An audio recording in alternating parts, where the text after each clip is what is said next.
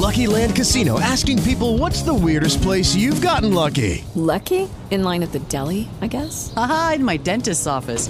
More than once, actually. Do I have to say? Yes, you do. In the car before my kids' PTA meeting. Really? Yes. Excuse me, what's the weirdest place you've gotten lucky? I never win and tell. Well, there you have it. You can get lucky anywhere playing at LuckyLandSlots.com. Play for free right now. Are you feeling lucky? No purchase necessary. Void where prohibited by law. 18 plus. Terms and conditions apply. See website for details. With the Lucky Land slots, you can get lucky just about anywhere. This is your captain speaking. Uh, we've got clear runway and the weather's fine, but we're just going to circle up here a while and uh, get lucky. No, no, nothing like that. It's just these cash prizes add up quick. So I suggest you sit back, keep your tray table upright, and start getting lucky. Play for free at LuckyLandSlots.com. Are you feeling lucky? No purchase necessary. Void where prohibited by law. 18 plus terms and conditions apply. See website for details. Empreendedores, com Fernando Dolabella. Liberdade para empreender significa liberdade para trabalhar.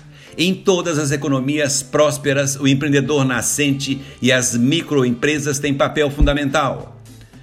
A medida provisória da liberdade econômica é o primeiro grande passo para oferecer às startups e microempresas condições para que sejam protagonistas da economia.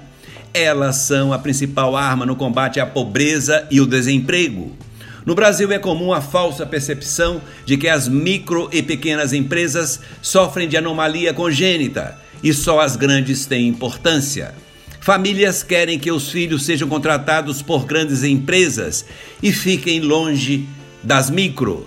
Isso é um equívoco. Na Itália, as micro e pequenas empresas são responsáveis por 45% das exportações, enquanto esse número no Brasil é de 2%. Na Alemanha, as pequenas e médias empresas respondem por 60% do PIB, no Brasil, por cerca de 20%.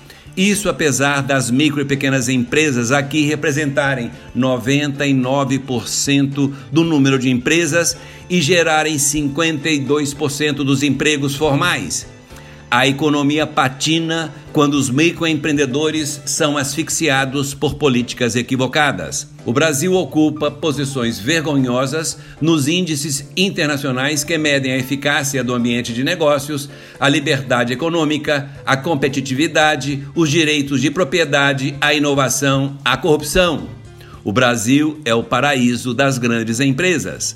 Governos devem estimular o empreendedorismo da sociedade civil, a única que tem competência e recursos para gerar riqueza econômica. Criado o arcabouço legal e institucional, governos devem cair fora.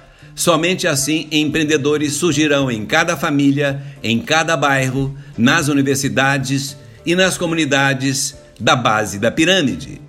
Até mais e um abraço do Fernando Dolabella.